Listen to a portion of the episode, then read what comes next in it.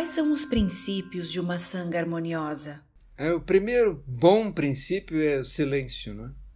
Há pelo menos quatro preceitos em dez dos preceitos maiores que de alguma forma têm a ver com o falar. Não elevar-se, não criticar os outros, não criticar os mestres, nem Buda, nem seus companheiros de sanga.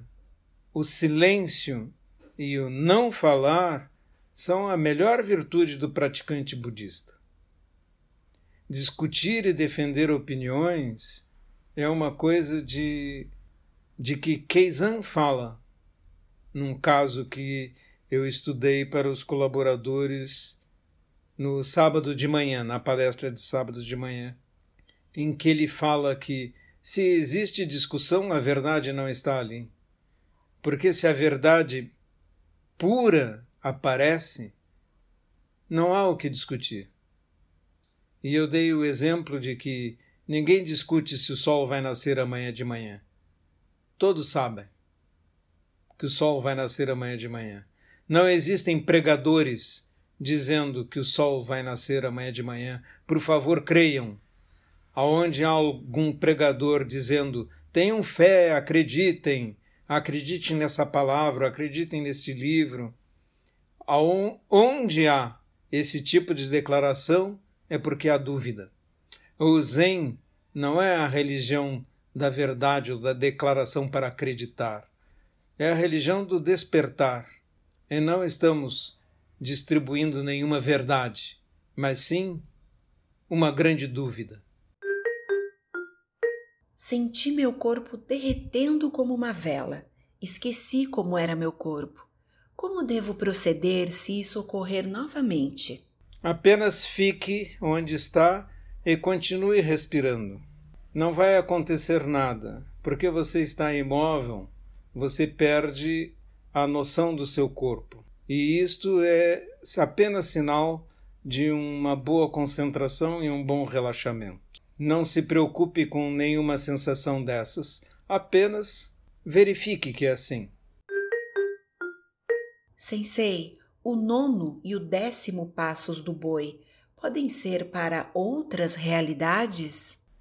Não, são para esta realidade, aqui e agora. São para essa existência, não são para outras realidades. Como começar a orientar a minha filha de dois anos com os ensinamentos budistas? Nós, nós temos um livro escrito por Saikawa Roshi para crianças a história de Tarô, que é um, um peixe.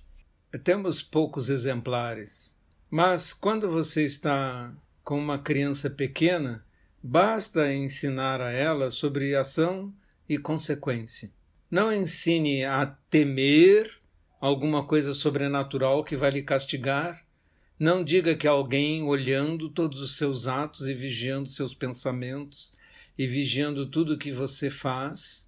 Não ensine o medo. Também não ensine que haverão recompensas maiores do que o, o fato de, se você fizer as coisas bem, vai ter boas consequências.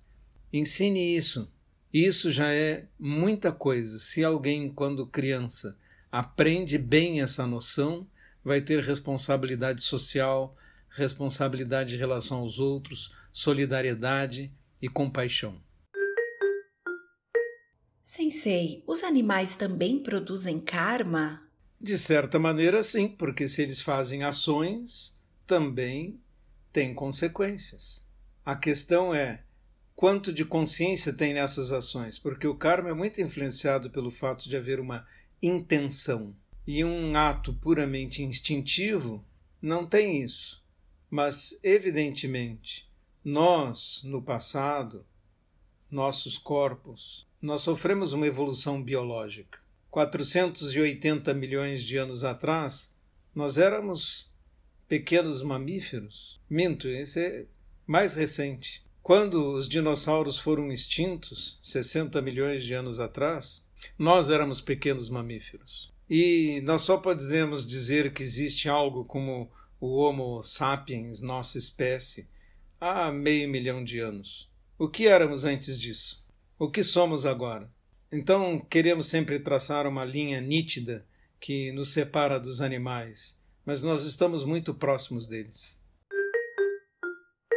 Existem relatos de mestres que, além das suas capacidades de inspirar e ensinar, utilizaram outros poderes para auxiliar seus alunos. O senhor poderia falar sobre isso? O Zen diz que, se por acaso pela sua prática você desenvolve algum poder, não os use nem fale deles. Eles são muito perigosos para o seu caminho espiritual porque os poderes tendem a construir o chamado caminho do feiticeiro, que não é em absoluto o caminho do Zen. Que são as experiências místicas? São experiências de enxergar sua verdadeira natureza, de compreender, sentir realidades que são invisíveis para os olhos agora, porque você está com a sua mente muito enevoada por uma porção de condições.